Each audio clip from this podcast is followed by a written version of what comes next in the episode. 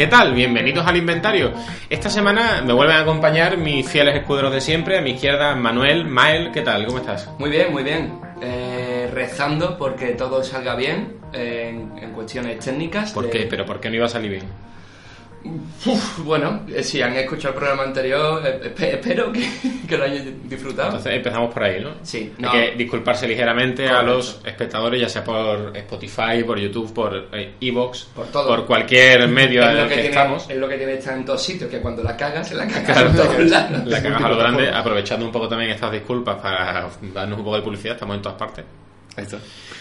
Y bueno, tuvimos un pequeño problema con el sonido, esperemos que esta semana ya esté solventado. Aquí Manuel ha hecho un grandísimo trabajo técnico para, para solucionarlo. Mm, Se ha llegado como una hora y media sentado en el suelo. No, no quiero, intentando- quiero, no quiero esa responsabilidad, porque si luego falla algo, la mierda. Puedes, puedes hablar un poco más alto también si quieres. No, no, sí. Que se me escucha. Bueno, pues ya, que se te escucha, dinos por favor qué has estado jugando esta semana porque el título por ahora no me suena. Vale, se llama The Vanishing of Ethan Carter Ajá. y he estado jugando aproximadamente una hora antes de desinstalarlo.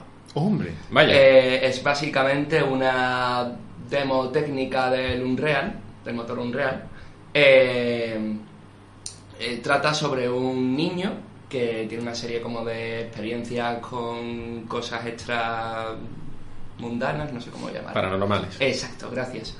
Y envía unas cartas a un investigador eh, especialista en estos casos.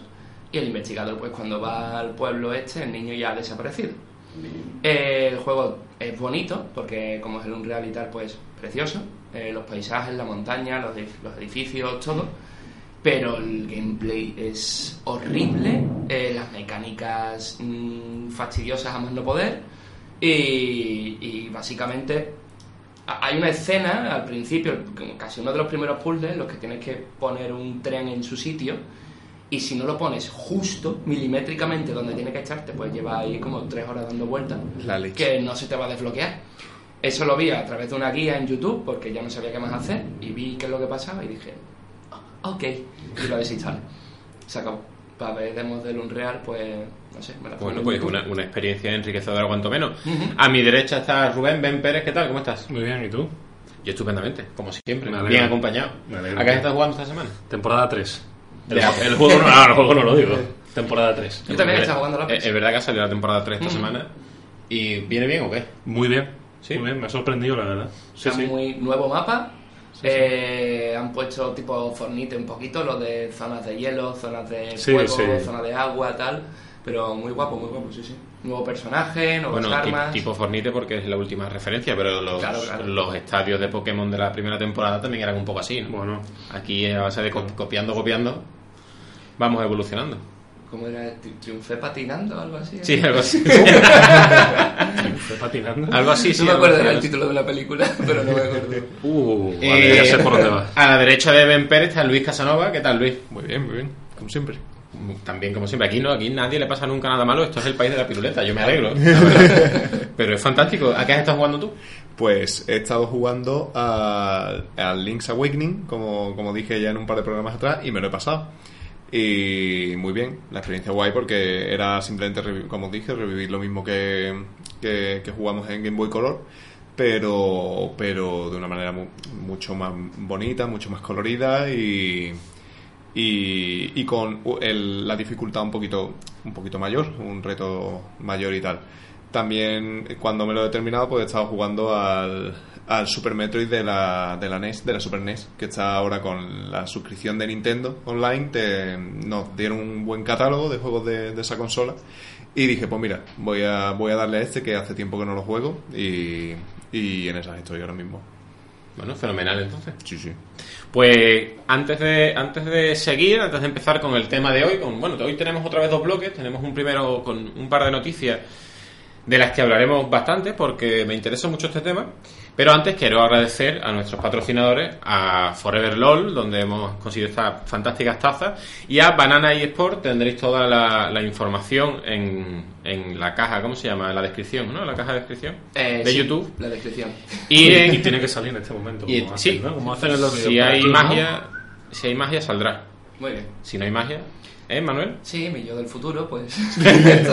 Ya se encargará de hacerlo. Recordad, Banana y Sport y Forever Lord podéis encontrar todos los datos en la descripción y en nuestras redes sociales que también estarán. Así que ya vamos a meternos de lleno en, en la noticia porque quiero comentar que, bueno, Square Enix está desarrollando este título, ¿no? De Marvel Avengers. Este título que se esperaba tantísimo de- desde su anuncio el año, el año pasado creo que fue. Y del que, tal como se han ido viendo cosas, pues la gente se ha ido viniendo muy abajo, muy, muy abajo porque el diseño de los personajes deja un poco que desear. Tiene guiños a los cómics, pero eh, parece feo. Lo han intentado ir arreglando, han intentado ir quitando esas caras de pan, intentando estilizar un poco algunos personajes, intentando corregir algunos aspectos gráficos que no estaban del todo bien, pero aún así sigue habiendo muchas quejas porque, bueno, se trata de un juego de, superhéroes y parece que las opciones que tienes para la hora de controlar cada superhéroe están demasiado limitadas para lo que deberían ser. Aún así, bueno, pues eso, Square Enix sigue eh, promocionando el juego. Ahora en la New York Comic Con ha sacado la edición especial. La ha anunciado que tiene una figura de Hulk pequeñita, tiene una figura de Capitán América de unos 30 o 40 centímetros de alto, trae un martillo de Thor que es un llavero, es tiene varias cosas así que, bueno, son chulas, al final son cosas de Marvel que, más o menos gustan. Y además ha anunciado la inclusión, bueno, ya se anunció la inclusión de, de Han Pym como personaje jugable y ahora se ha anunciado a Kamala Khan, una de una inhumana que salió, creo que, creo que se estrenó en los cómics en el año 2013 y adoptó el, el alter ego de Miss Marvel, porque era fan de la Capitana Marvel, de mí esta historia es que me encanta. Y eh, bueno, pues a ver si así, ¿no? Mm, se le da un. se mueve un poco el árbol y la gente empieza a, a esperanzarse un poco otra vez con el juego. Sin embargo, la verdad es que la noticia, a mí, no sé vosotros, vamos, sobre todo a mí lo Luis, porque sé que es el más fan de, tanto del cómic de Marvel como de, de la- del universo cinematográfico. No sé qué, cómo te deja esta noticia, o sea, te da un poco más de hype, te quita. Lo de, lo de Kamala Khan nos referimos exactamente. Me ¿O refiero a las dos tema? cosas, a todos los anuncios, a que, a que bueno, el juego, Ah. a- por lo menos el intento de Square Enix de ir sacando cada vez un título un poco más apetecible. A ver, es cierto que yo, vamos, o sea, lo- no, me, no me molestaba tanto, por ejemplo, la parte gráfica. Personalmente a mí los diseños no me molestaban. Me refiero, era simplemente gente de otro universo con esa base y digo, me puedes tener la cara de pan que, tiene, que quieras. O sea, en el mundo hay mil tipos de personas, tú puedes ser una de ellas y ya está. A mí eso no me molestaba especialmente. Pero es cierto, por ejemplo, en el tema de los trajes y tal, sí que el del Capitán América era muy demasiado soldado, ¿sabes? Y es como que realmente el Capitán América, por lo menos el, el mejor, en mi opinión, el mejor que ha tenido, que hemos tenido en cuanto a producto cultural, ha sido el del, el del MCU porque precisamente no representa eso y representa otros tipos de valores. Eh, y, est- y como que lo veía demasiado demasiado alejado de ese que, que había quedado tan bien cosas como esas sí que me sí que me disgustaban más la parte artística gráfica etcétera. Eh, y en la parte de gameplay me, me gusta mucho lo que he ido viendo eh, salvo una cosa que precisamente comentaba con, con mi compañero de piso que, vamos, este, este dato por lo que tiene relevancia es porque es un fan acérrimo de Marvel y de todo el universo.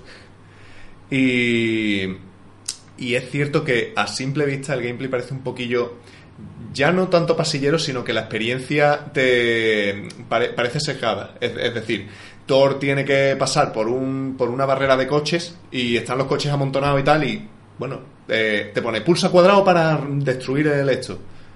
¿Eres Thor? O sea, ¿por, por qué no lo puedes saltar? ¿O por qué no puedes volarlo? ¿Por qué no puedes simplemente... Tienes que pasar por ahí exactamente. Es como algo que quizás que estoy mal acostumbrado al, mm, mejor juego que hemos tenido de superhéroes hasta la fecha, que ha sido el, el Spider-Man de PS4, que daba mucha libertad en ese aspecto.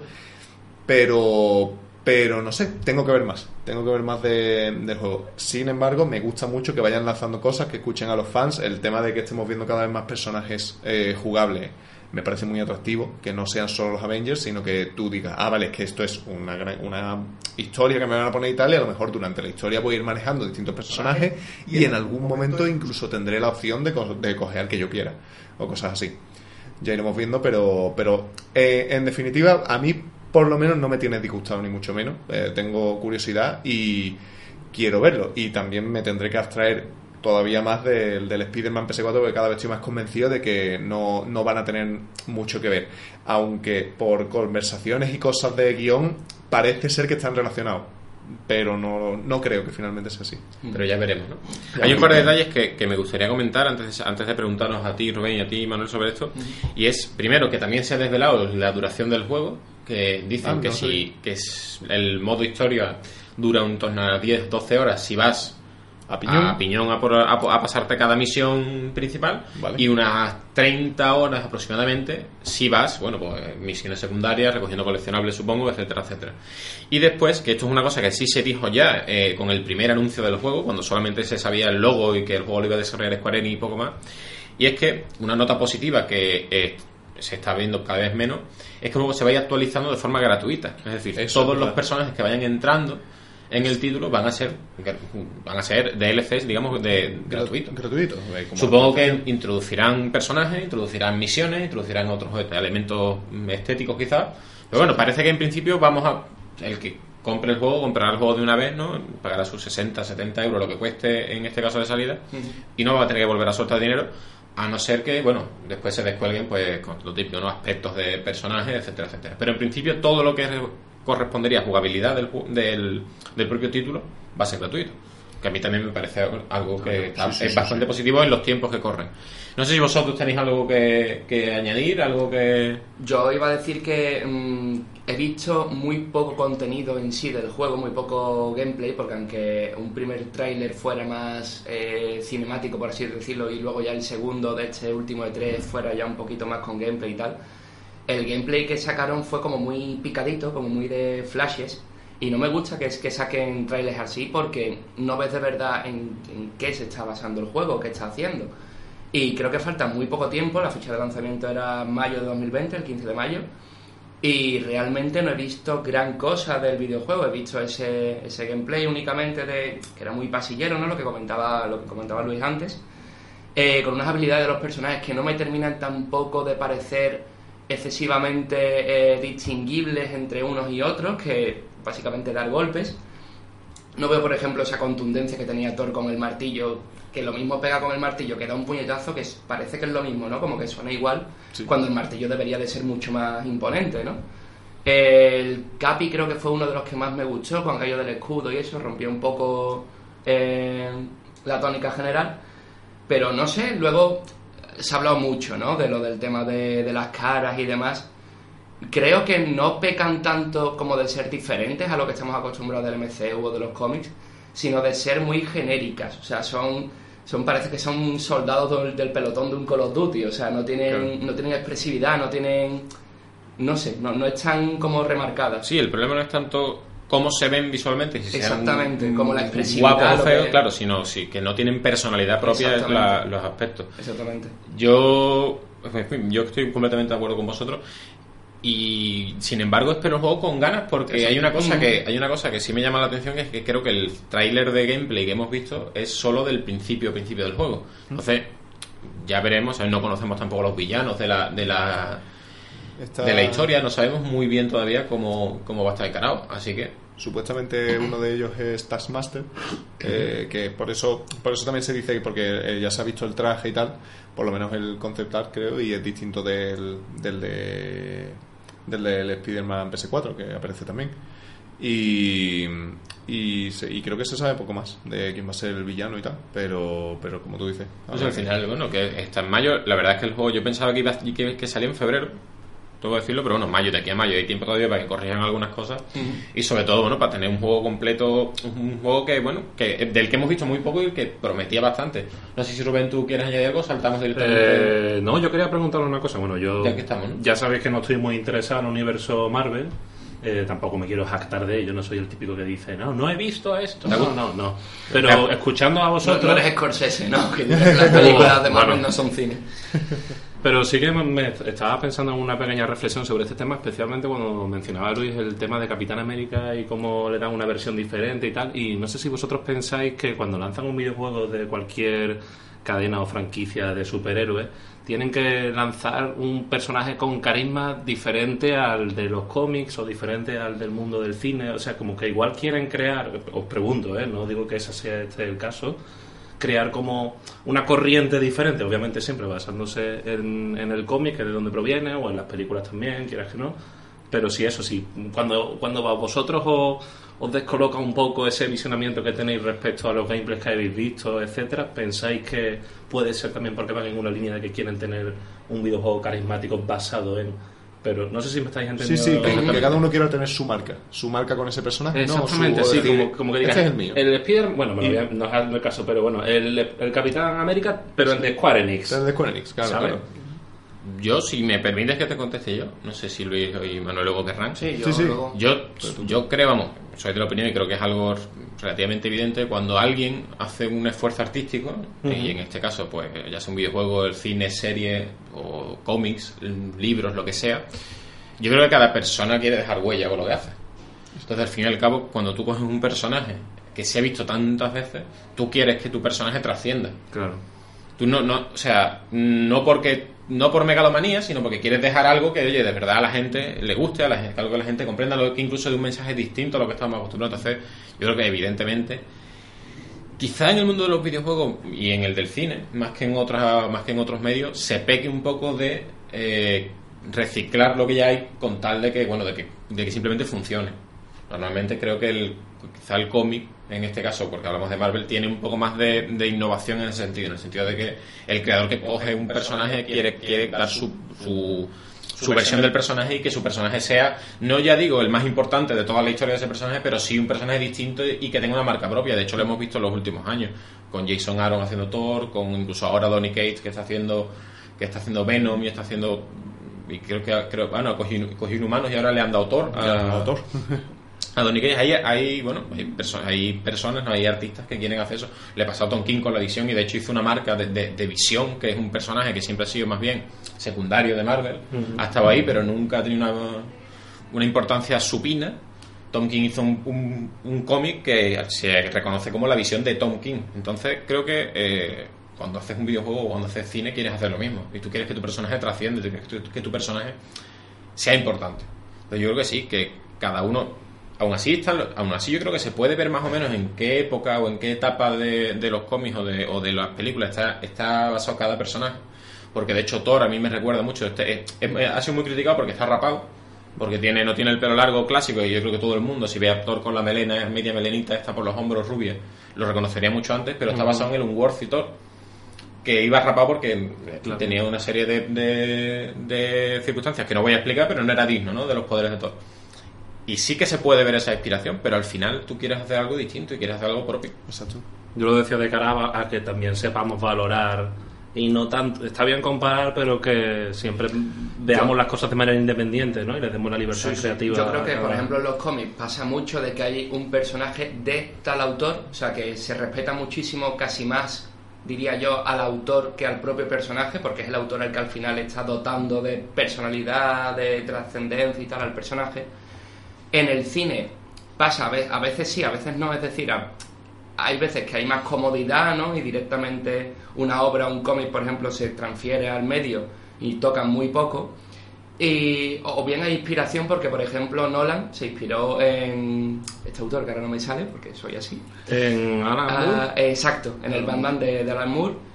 Y luego el Batman de Arkham Knight de los videojuegos bebe de Nolan muchísimo. Sí que es cierto que hay un montón de enemigos que no aparecen en las películas de Nolan, pero sin embargo los videojuegos sí están ahí y el Batman es un Batman oscuro, no, no es el Batman de George Clooney, por ejemplo, no es un Batman cómico, no es... también era la enésima versión de Batman. Claro, claro. Creo que eso también influye Pero creo que es ¿no? como que va de, de- de ma- de mayor eh, segmentación no por autor a menos. Ten- Tendríamos primero el cómic, que como que cambia mucho el personaje dependiendo de- del autor, luego el cine y luego ya por último los videojuegos que son un poquito más cómodos en ese sentido y lo que intentan es beber de, los de los demás.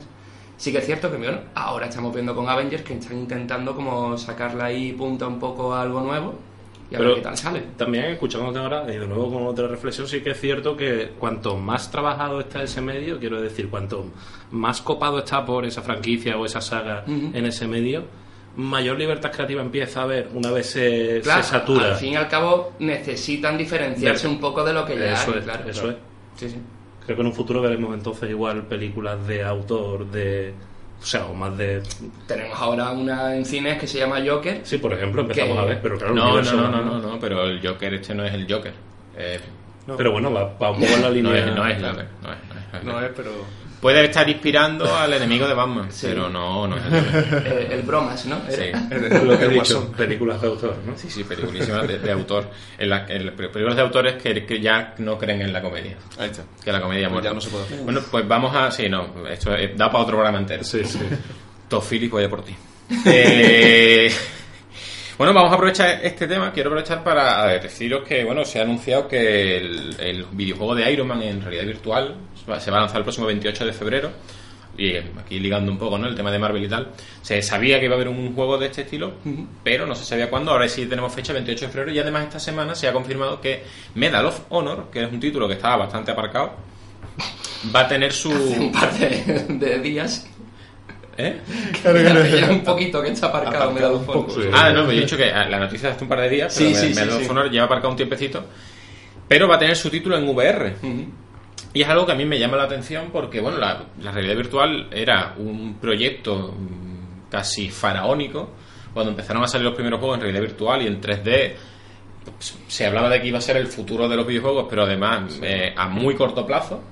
¿No? Está- hablábamos, yo recuerdo los primeros, yo, yo recuerdo las primeras VR con el con el cacharro este, es que no sé, no sé muy bien cómo describirlo, que era, es como un- era una plataforma que con un cinturón y en la plataforma tenía una cinta y te ibas moviendo. Entonces tú veías en 3D todo lo que había a tu alrededor y además te movías en dentro, digamos que el control de tu avatar era con tu propio físico. Yo eso recuerdo que había uno en el Mega Ocio de, de Bormujo. Y, pero estoy hablando de hace 10 años, perfectamente, o 12 años. Claro. Yo no llegué a probarlo nunca, pero ahí estaba y parecía que funcionaba relativamente bien. Es verdad que los gráficos de tú veías por fuera lo que estaba jugando la persona que estaba en el Sí, sí. montado en la plataforma y los gráficos te dejaban un poco de desear. Pero eh, cuando aquello pasaba parecía que la VR estaba a la vuelta de la esquina y sin embargo estamos a 2019, terminando 2019 y la VR está completamente aparcada, por no decir que bueno que se sacan títulos por ir probando, se siguen haciendo pruebas. ¿Qué ha pasado con las VR? Yo, yo tengo eh, Una teoría, un par de teorías, y ya no solo un par de teorías, sino un, hace que estuve viendo un documental de un estudio que se dedicaba específicamente a las VR, ahora mismo no recuerdo el nombre del estudio, pero decían una cosa muy importante que de hecho salió antes en, cuando estábamos preparando el programa, eh, lo ha comentado Rubén, y dicen ellos, o sea, según ellos, ese es el elemento que le falta a las VR para funcionar de verdad. Pero por si acaso quiero escucharos a vosotros antes, a ver qué teorías tenéis al respecto. Yo os iba a comentar los dispositivos que hay ahora mismo en el mercado, que os adelanto que son demasiados, y voy a intentar coger un poco de aire para, para citaroslos, ¿vale?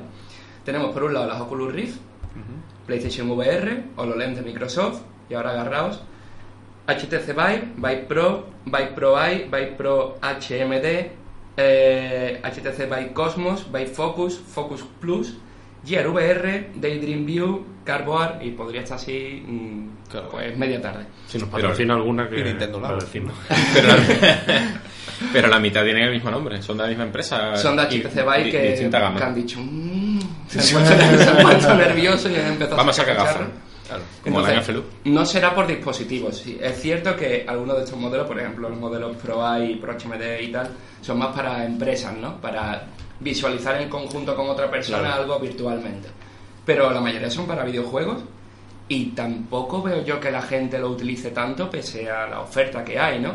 Son dispositivos que son caros, porque empezarían en torno a los 400, 500 euros, que es lo que cuesta, pues, es más de lo que cuesta una consola entera.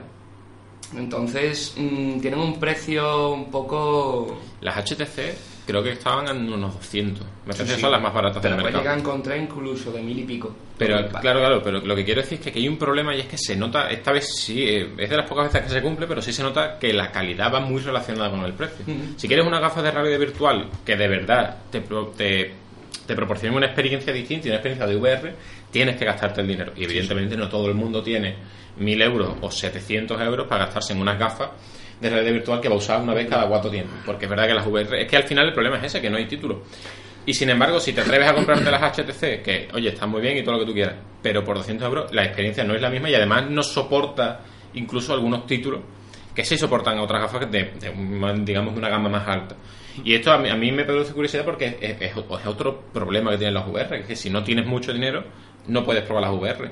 Y son un producto, al fin y al cabo, muy de, muy, muy de nicho, ¿no? muy de especializado y que evidentemente hasta que no se popularicen y hasta que no se tengan precios populares, por así llamarlo, no pueden salir a un mercado competente, pero vamos, ni de Es, lejos. es que siguen siendo consideradas un accesorio. Es que no es una nueva generación.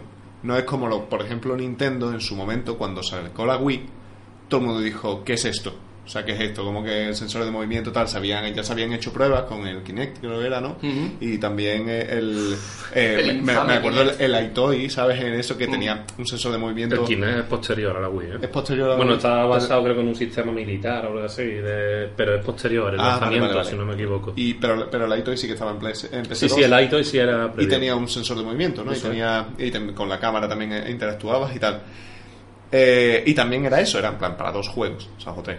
Pero, pero la Wii lo que hizo fue, para jugar con nosotros tienes que tener esto. O sea, tienes, necesitas el sensor de movimiento. Luego habrá juegos que a lo mejor utilizan el mando para que tú juegues la, la consola que quieras. La Wii tenía puertos de mandos de GameCube, etcétera. Pero esto es intrínseco de esto. Entonces, claro, te comprabas una consola y tenías la nueva experiencia. No te compras tu consola, que, que te puede costar pues lo que te cueste, y, y luego aparte te tienes que costar una- te tienes que comprar un accesorio que tiene eh, un 75% del precio de la consola para, para, para disfrutar todo eso. Ujú. Es como dice Serra, necesitas o tienes pasta o no puedes probarlo. Entonces no pa- parece que no es algo que realmente interese sacar para un para todo el público y que y que sea algo que vaya a, a conformar la siguiente generación en ese aspecto o a, a corto plazo. Es que al final es- la pescadilla que se muerde la cola, ¿no? Los estudios de desarrollo no lanzan videojuegos porque la gente no compra los dispositivos y la gente no compra los dispositivos porque no hay juegos a los que jugar. ¿Los Entonces, habéis probado alguna vez? ¿La Sí. VR? Yo Sí, no. yo- No. eh, la, No he tenido la- oportunidad. la mejor experiencia que he tenido con él fue con la del Resident Evil 7. El Resident Evil 7 eh, VR, o sea, era. eh, a mí personalmente me gustan mucho los videojuegos de terror, me gusta mucho la saga Resident Evil. Y, y era genial por eso, porque es que básicamente con las gafas y con, y con los cascos y tal, eh, parecía que estabas en el juego y yo creo que eso es a lo que se aspira, ¿no? Que es como lo siguiente, o sea, ya estamos tenemos una interacción casi perfecta y lo siguiente es estar nosotros en el juego. Entonces, no sé, o sea, a mí a mí me gusta mucho, pero claro, lo sigo viendo poco asequible, lo sigo viendo algo lejano, para ser para ser ya algo que se establezca en los videojuegos como para jugar a videojuegos tienes que estar dentro de ellos, ¿sabes? ¿Soy el único que se mareaba usándola? No. No, de hecho es un Es que problema creo que eso tiene. puede ser un elemento... No, no, eso, o sea, ese es el problema que quería Eso es comentar. un problema que Ese vamos, es el problema que quería comentar. En el, en, el, sí, en el documental este que se grabó hace unos tres años aproximadamente, Eso o es. cuatro, Vale, vale. del que estaba hablando antes, eh, era un estudio que se dedicaba única y exclusivamente a desarrollar títulos en, en VR. Y decían que el problema, la barrera más importante que tenían los VR hoy en día no era el precio de las gafas, no era el tipo de juego que se se podía hacer. Decían ellos que se podía hacer cualquier tipo de juego. Que, que se puede que simplemente adaptarlo y, y crearlo. Incluso es una, una fuente de IPs nueva increíblemente Tenía Iniesta, ¿no? maravillosa. Un- Iniesta creo que en la PS Store tiene un documental, una especie de juego una gratuito. experiencia de O sea, que si Iniesta tiene su propio Pues juego, la cuestión está en que lo que decían era que el escollo era que la gente se mareaba, que no habían encontrado todavía la forma de hacer que la gente tuviera el equilibrio, porque al final tú cuando llevas las VR estás tapado y te pones los cascos y al final, bueno, tú sabes, el equilibrio se, se, Sí, sí, se, se tiene con los oídos y, y- el líquido de los oídos afecta mucho al equilibrio. Entonces llegaba un momento en el que el, el- tu, digamos, tu cuerpo se, des- se desestabiliza, pierdes la noción de dónde está y te mareas. por- pero no, no es un mareo de dar vueltas, no es un mareo, No, simple- no. simplemente es un mareo de que tú... de que- Fatiga. claro, de que tu cuerpo se fatiga y no sabe dónde está. Es. Y no es consciente de exactamente dónde está puesto. Entonces, una vez, decían que una vez que ese problema se solucionara, que de hecho era el que estaban trabajando mm, con más, en el que estaban poniendo más recursos para solucionar, y bueno, a día de hoy no se han resolucionado todavía, pero en ello están, hasta que eso no pase, es imposible, porque nadie va, nadie va a comprar un producto que no puede usar de una forma... Y si te fijas, las experiencias de los juegos que hay ahora suelen ser juegos cortos o experiencias cortas Claro. o niveles cortos, precisamente un poco. Todo- eso. to- todos los, todos los, los juegos de VR que hay en el mercado duran poco. Y- o son experiencias cortas que pueden ser que pueden ir variando. Por ejemplo, el, el tema de Resident Evil 7, el VR no dura lo que dura el, el- el título. Yo Sí, lo he sí. probado también me cagué encima, muchísimo. ¿Cómo era Superfuerte. que nosotros jugamos en mi casa? Y, por ejemplo- un día de Sonic, que era parecido también de terror, pero no era. Sí, Ahora sí, te, sí, voy me a dejarte acuerdo. terminar y ahora te comento. Out- Sí, Outlast. No, no. Era uno de Santa, Mónica Studios. Sí. O sea, lo jugamos normal en la tele, pero estaba pensado para VR. Ah, eso, eso, yo te, te dejo terminar y Sí, no, lo que está diciendo es que otro de, los, otro de los juegos a los que juega es Beat Saber. que es una especie de, de, de Guitar Hero, pero con, con dos sticks y tienes que ir rompiendo. Se mola. Y es un juego brutal, buenísimo. sables pero- láser. Do- efectivamente, dos sables láser. Bueno, si tú coges los mandos, son dos sables láser Claro. y tienes que ir rompiendo eh, bloques al ritmo de la música. Y es un juego excelente, un juego brutal que engancha muchísimo, pero claro, a las tres canciones, Ya, ya te un poco. a las tres canciones estás mareado, claro. Y tienes que descansar, en fin, al final es un problema de fatiga y de, y de mareo. Y ese es el problema que tienen los VR, creo yo, y es el problema que decían, y yo, yo estoy convencido de que efectivamente es así. Y luego también que los juegos que se desarrollan exclusivamente pensando en VR, eh, luego no es tan factible llevarlos a, a, digamos, a la- al modo no VR. Porque sí, es, es posible jugarlos, pero la experiencia se nota que está creada y diseñada para una experiencia VR. Claro, pero es Entonces que no es al final Juegan mucho con la ambientación, con lo que sientes tú al estar ahí en esa La inmersión. la ¿no? cuestión que es que cuando yo- lo sacas y lo pones en una pantalla, pierdes. Sí, yo, yo creo que el futuro o la aspiración de los estudios de VR es que la VR deje de ser un accesorio y sea una plataforma en sí misma con la que jugar. A mí, me, a mí de todas maneras, me tranquiliza que todavía falte para eso porque significa que estamos un poco más lejos de la paja adolescente de Ready Player One. Así que con eso me quedo tranquilo. Y con esto vamos a ir terminando el primer bloque, que, que se nos está alargando un poco ya. Hacemos una pausa pequeñita, un par de, un par de minutos que en realidad vosotros no lo vais a notar porque estamos así, eh, de vuelta. Y seguimos con algo que yo estoy muy emocionado porque empiece. Hasta ahora.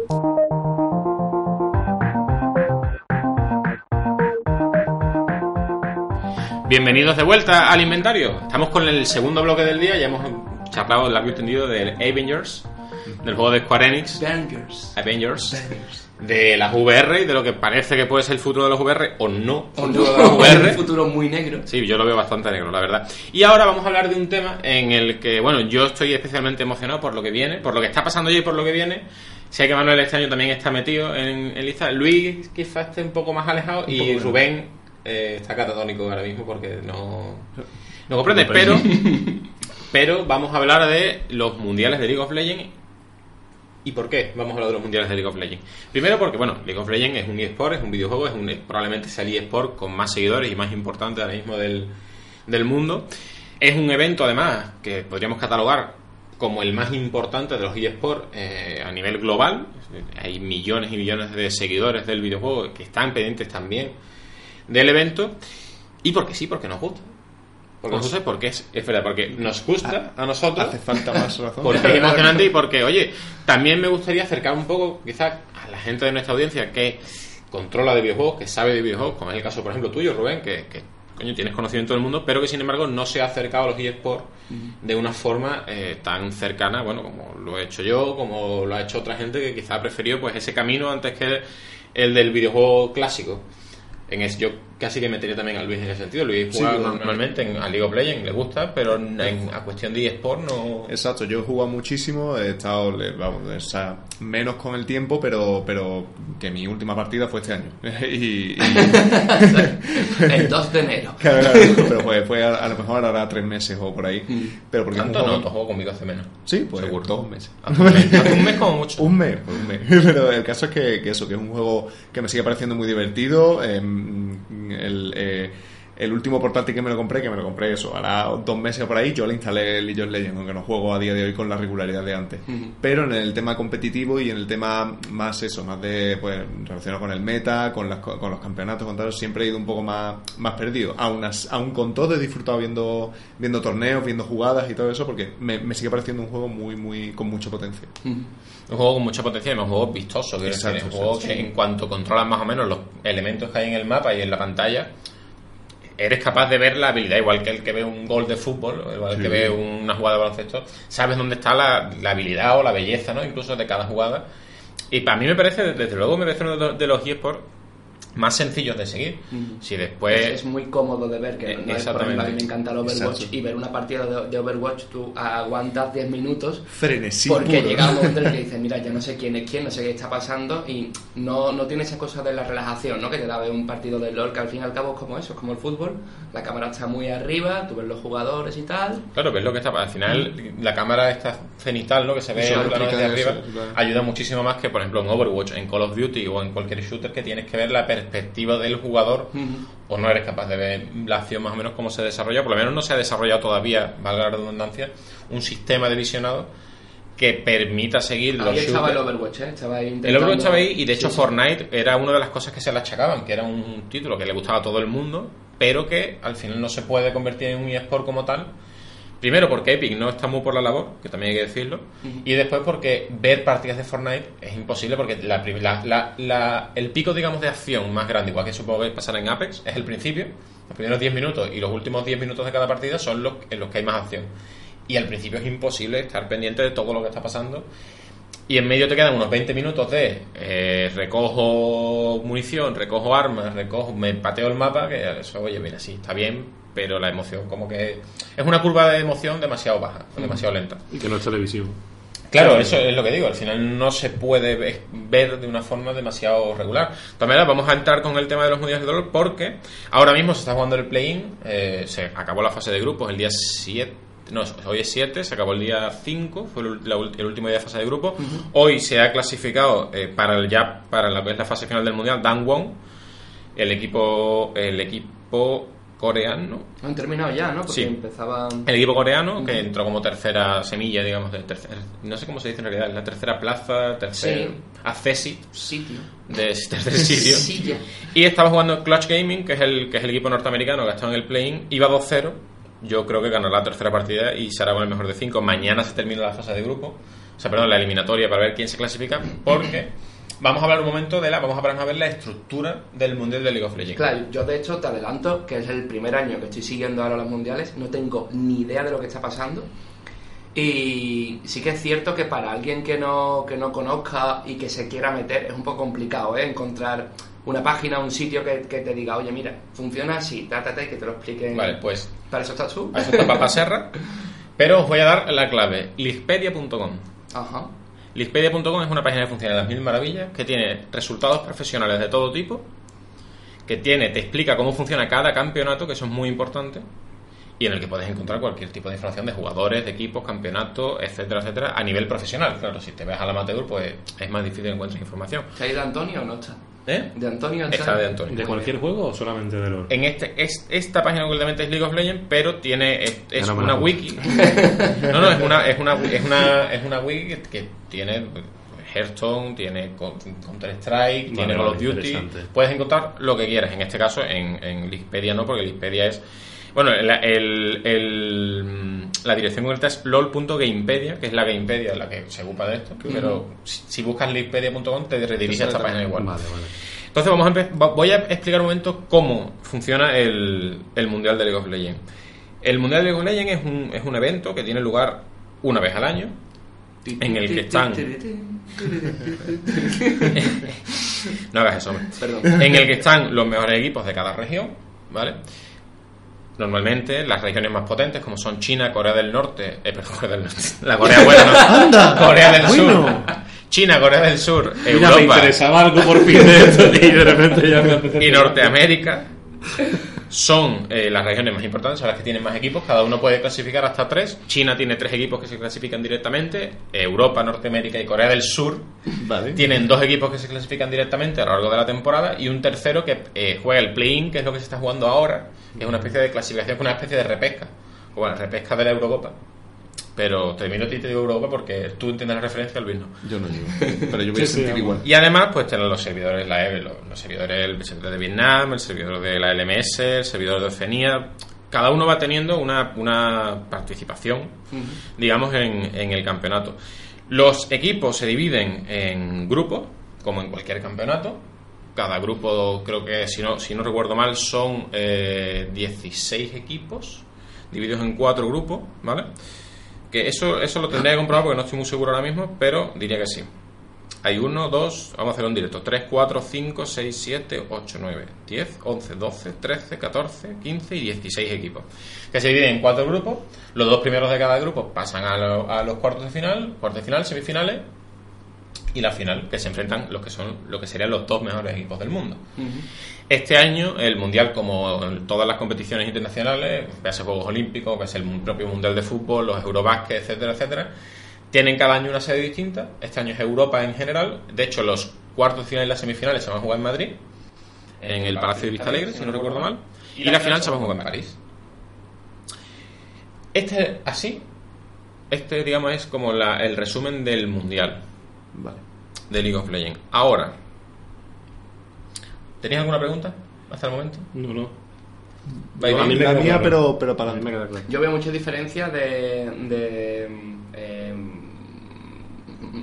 de juego, ¿no? De, de calidad de juego, de, de- de profesionalidad, no sé cómo llamarlo, entre los equipos que están jugando ahora mismo en los, en los play-in y luego, yo que sé, un G2 o un SKT o... o sea, Claro, es la cuestión es que el play-in al final de ser una repesca en la que están, eh, pues, como una segunda oportunidad. Claro, ¿no? están los, Claro. los tres peores equipos de dentro de los mejores, ¿no? De Europa, de Norteamérica y de Corea del Sur.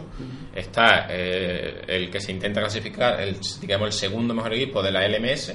Y luego pues está el de Oceanía, el que va por Brasil, el que va por Sudamérica, porque Brasil y Sudamérica llevan equipos distintos, Rusia tiene su región. Al final se trata de que, bueno, si habéis jugado a League of Legends sabréis que cada, que cada región va por su cuenta, tiene su propio ladder, tiene su propio, sus propios equipos y su propio competitivo. Y se trata de ver quién es el mejor por región. Esto es una cosa que no pasa en otros deportes, o en los deportes tradicionales. Eh, Las competiciones internacionales se hacen por país y punto. Son jugadores nacionales de cada país que juegan y representan a, digamos, a su nación. En League of Legends y en la mayoría de los eSports, no, salvo en Overwatch y en Hearthstone, que creo que sí se hacen mundiales por países. Sí. Pero sin embargo, en League of Legends aquí es una cuestión de clubes y los mejores clubes. Esto sería, en realidad, a la hora de compararlo, sería una especie de liga de campeones. Claro, claro. Pero es verdad que cada región funciona de una forma independiente. Europa tiene su liga todo el año, Estados Unidos tiene su liga todo el año, Estados Unidos y Canadá, eh, Turquía tiene su liga, Brasil tiene su liga, y de- dependiendo de eh, cómo se vayan clasificando los equipos en los otros eventos internacionales, porque durante el año hay un par de eventos internacionales más, el Mid-Season Invitational y eh, el Rift Rivals, en función de cómo se desempeñen, tienen más o menos plaza en el, en el evento principal. El mundial empieza el día 12 de octubre. ¿Vale? Eh, se juega la fase de grupo ¿El 12 o el 2? el 12 de octubre. Ah. Está a la vuelta de la esquina. Está es el próximo Sí, sí, sí, sí, viernes. 7, 8, 9, 10, 11. No, el sábado. Sábado. El sábado 12 de octubre empieza el Mundial de League of Legends, empieza la fase de grupos de- del Mundial. Y la final es el día 10 de noviembre, o sea, tenemos casi un mes de competición. eh, pues de- de- del mejor League of Legends o del League of Legends del más alto nivel. ¿Qué hace atractivo el League of Legends? ¿Por qué creéis vosotros que la gente ve League of Legends y ve el Mundial de League of Legends? Pregunto. Yo, aparte de lo que he dicho antes, Lanzo teorías. o sea, eh, vas- ¿Por qué la gente, no, no solo el eSport, sino el Mundial? ¿Qué es lo que atrae tanto el Mundial? ¿Por qué la gente sigue de esta forma el Mundial? Hay que recordar que cada año, eh, quitando la región, porque el, el tema de espectadores siempre se quita China, ¿no? Porque tiene sus propios sus propias plataformas de stream y al final en números son muchos más. League of Legends tiene cerca del millón de espectadores y superando el millón de espectadores cada año. Perdón, el, digo, el, mundial. Incluso en fase de grupos que se supone que hay enfrentamientos que, bueno, que al final es como el que un Albania-Polonia en, en una Eurocopa. Entonces, siendo... Sí, ¿cómo- ¿Por qué el mundial atrae a tanta gente? ¿Qué, Yo, qué- esto qué es- creéis? Es un poco de, de perogrullo, ¿no? Pero es como el evento principal mundial en el que se reúnen todos Claro. los grandes equipos y si ya de por sí el LOL atrae audiencia, o sea, tendríamos que ver primero la perspectiva más local, ¿no? Más localizada, que sería, a ver, estoy jugando al LOL, me gusta el LOL, cuando no juego lo veo, aprendo, eh, me gusta este jugador porque está aquí, lo entiendo de mi país y tal, lo estoy siguiendo, veo la mejora del chaval, me gusta este equipo, me gusta el otro, y luego eso como que va escalando, ¿no? Vale, pues este es mi país, ok, ahora la región, luego tenemos ya el tema de- del mundial y básicamente es como una confluencia de todo el resto de ligas en un evento más grande, ¿no? Yo diría que en parte es eso. Sí, es que además recuerdo, no, no me sé los, los años exactos, pero eh, eventos de, de los mundiales que, que han sido mm, brutales, pero también pero a nivel de, de experiencia me refiero. Es decir, eh, en uno tocó Imagine Dragons y, y- y era un despliegue musical brutal con, la, con, el, con el tema de eh, Warriors, ¿se, Sí, se sí. llama? Con, con el tema en directo y tal, dando entrada al evento, eh, luego con las con las eh, apariencias de los personajes de inspirados en, en el en el K-pop, Ujú. también KDA. hicieron en el KDA, eso se llama, ¿no? Eh, que lo hicieron otro directo y tal. Todo eso es como eh, yo no lo había visto asociado a un, a un, a un videojuego competitivo A esa escala, ¿no? a esa escala nunca.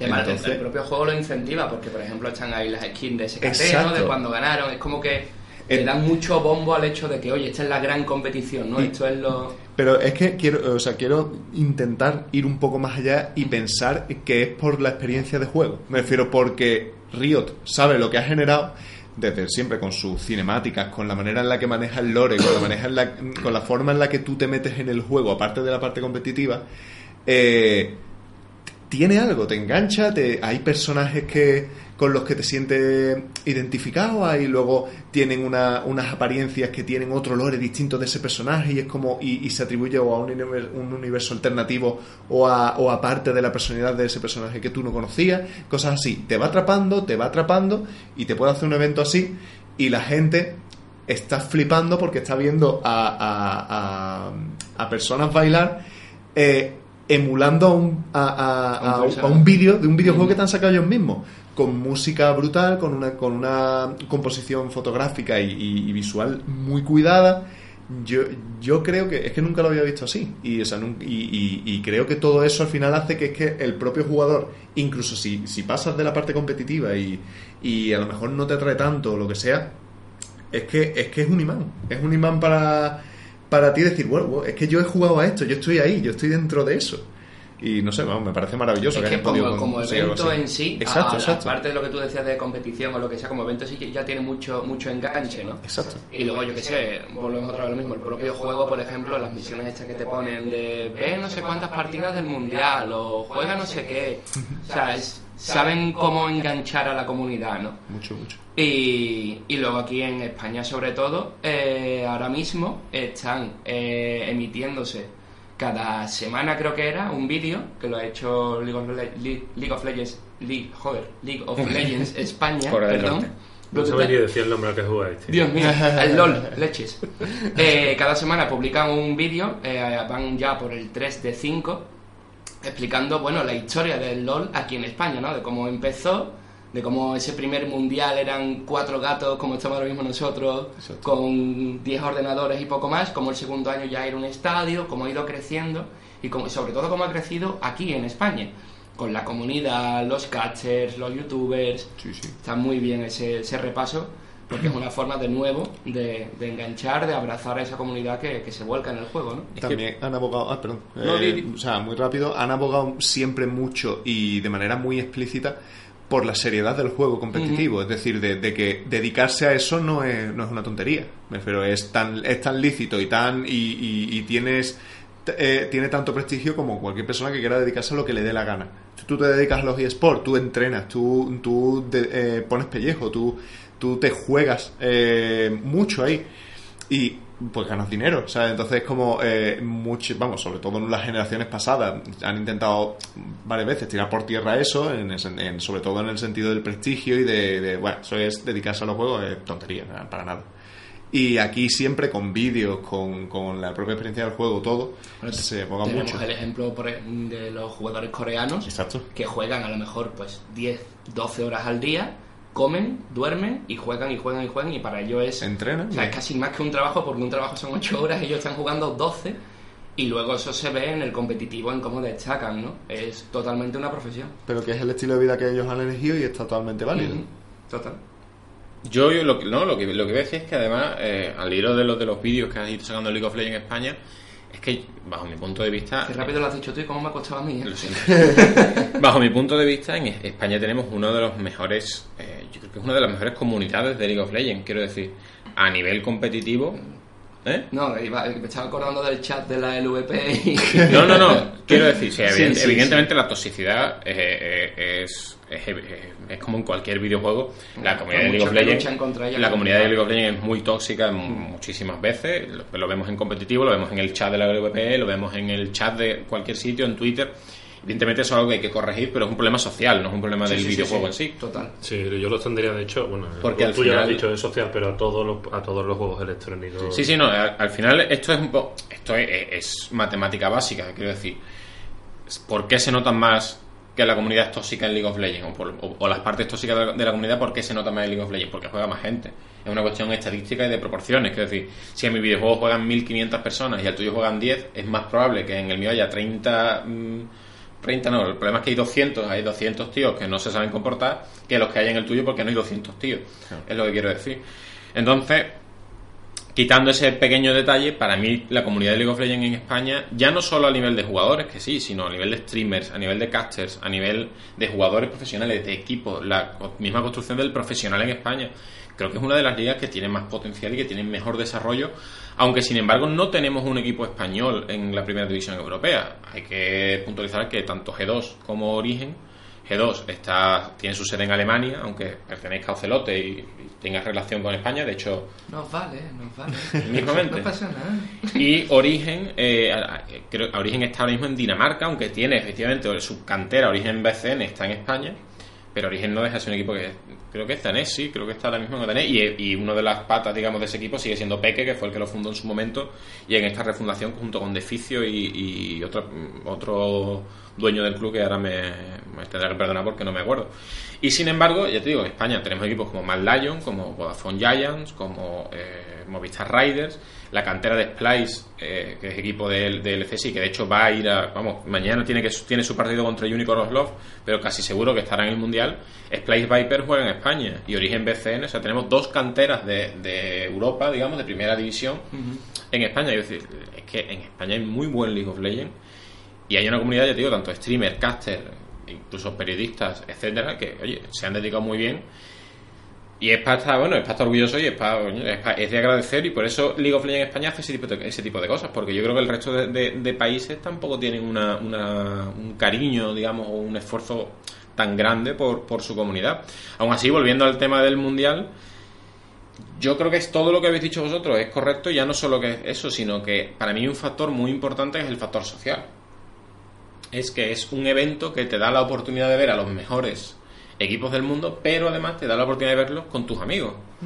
No sé si tú, vamos, no sé, si- yo creo que tú has venido alguna vez, no estoy seguro ahora mismo Luis, pero yo tengo unos amigos con los que todos los años nos reunimos y vemos el Mundial de League of Legends, e intentamos ver las finales, las semifinales, los partidos que hagan falta, porque al final es eso, te juntas, es- tenéis pasión por el juego, os gusta el juego, o sea, y al final hay otro elemento muy importante que yo no quiero que se me olvide porque está muy presente en los deportes tradicionales y creo que es uno de los elementos más importantes de los deportes tradicionales.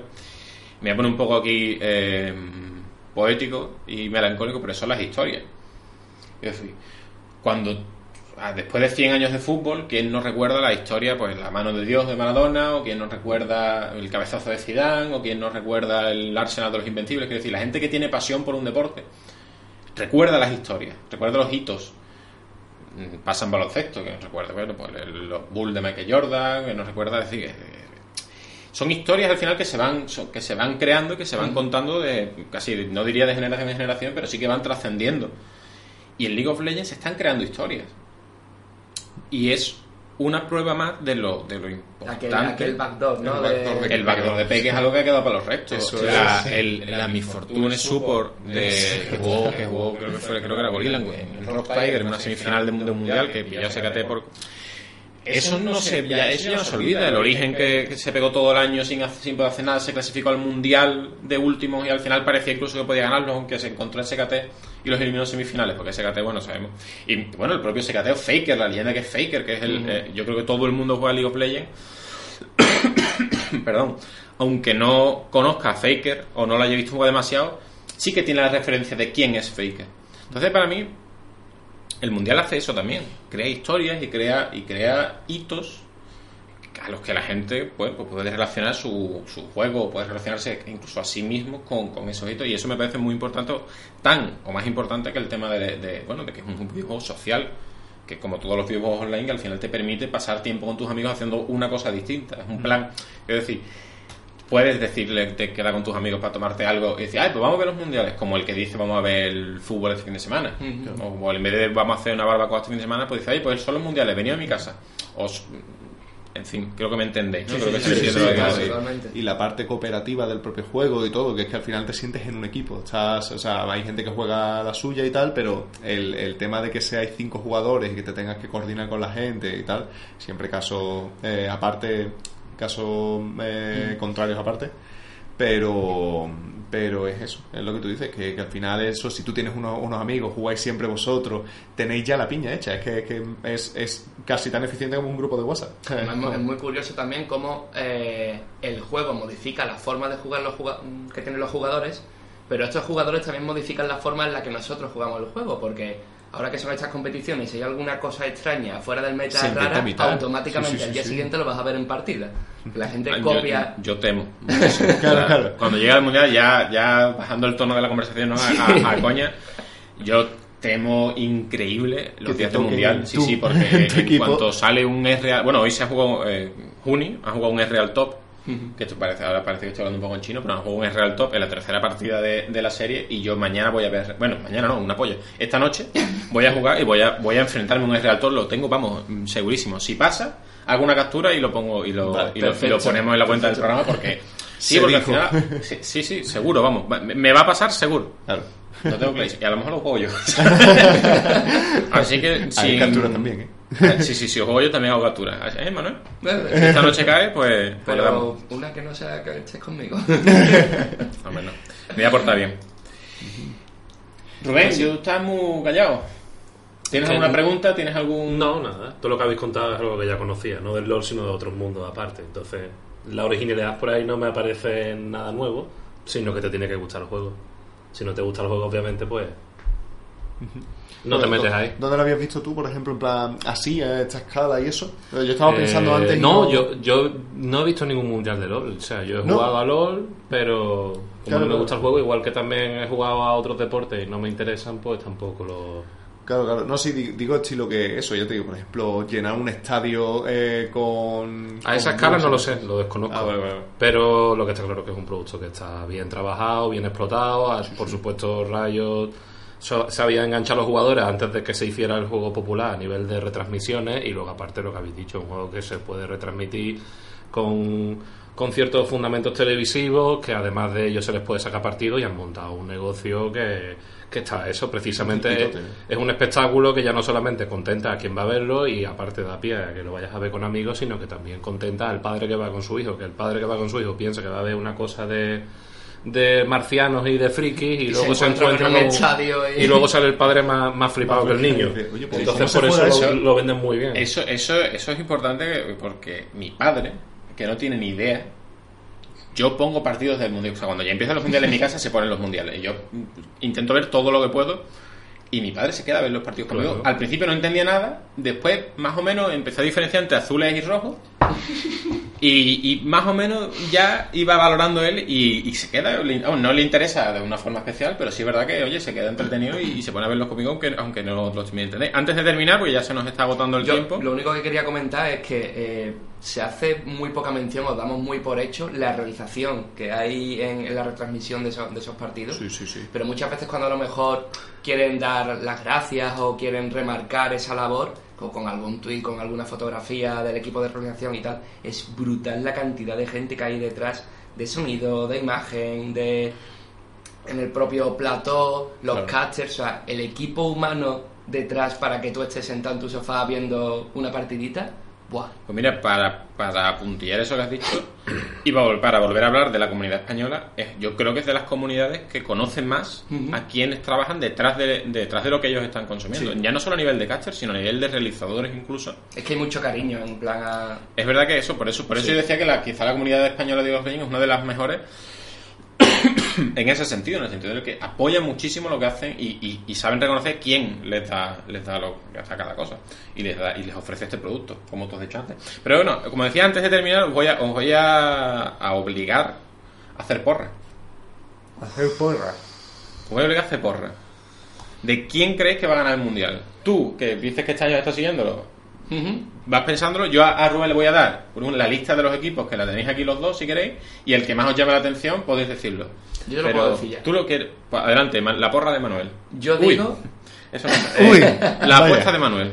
yo digo que gana... Joder, que gana G2, tío. Tú dices que gana G2. El tirón, vamos, a Vale. saco. G2 y Sport gana el mundial según Manuel. ¿A vosotros os llama la atención algún equipo? Yo digo que gana SKT. El Luis dice que gana ese que recupera el trono. Que recupera el trono. Sí, sí. Venga, pues yo voy a apostar por los otros coreanos, por Griffin. Díselo. Ojo, ojo, pues Griffin ha hecho, ha hecho una temporada bastante buenecita.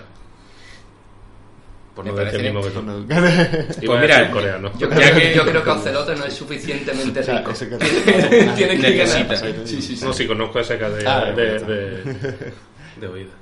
Vale, vale, no, me parece bien. O sea, bueno, evidentemente ninguno va a apostar por un equipo norteamericano porque no. ¿Para qué? Porque, no, porque NA no vale para un duro. Así que yo voy a, voy a, yo voy a apostar por la revelación este año de la Liga China. Y es Fan, Fan Plus. Fan Plus. Fan Plus. Phoenix. Vale. Bueno, Fan Plus. Desde luego tiene el nombre más chulo. Sí, no, vamos, Fun Plus- Fun Plus Phoenix, que no es. Que tampoco, pero yo me he venido un poco arriba. Fun Plus, Fan Plus, Fan Plus. No sé cómo se pronuncia. está mal. Phoenix. F- No, está mal. ¿eh? Así que vamos vamos a recapitular. Manuel dice que gana G2 y Sport. Luis cree que va a ganar SKT, SKT. otra vez el Mundial, que la verdad es que de los que hemos dicho es el único que tiene un título.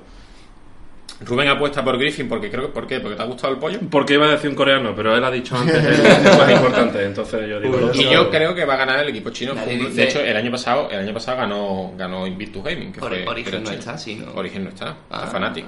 Ah, bueno, Los equipos europeos que representan a, Sí, a- sí, sí, que sí. están en el mundial son G2, Fnatic sí, sí. y mañana en teoría Splice. Fanatic es que con el historial que tiene. Fan- Fnatic podría. Son nombres de salas de concierto de Sevilla. Se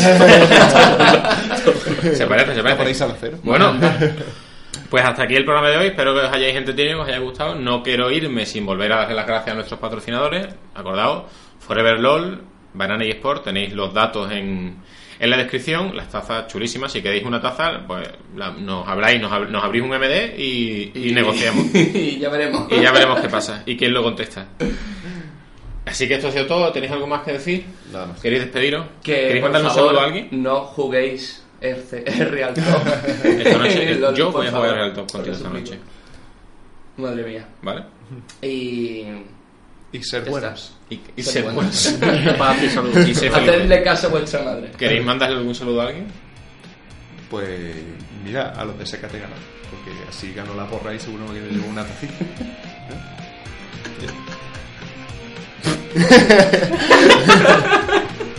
Yo esto no me lo esperaba en absoluto. Así que vamos a dejarlo aquí de alto. Hasta luego. Adiós. Adiós.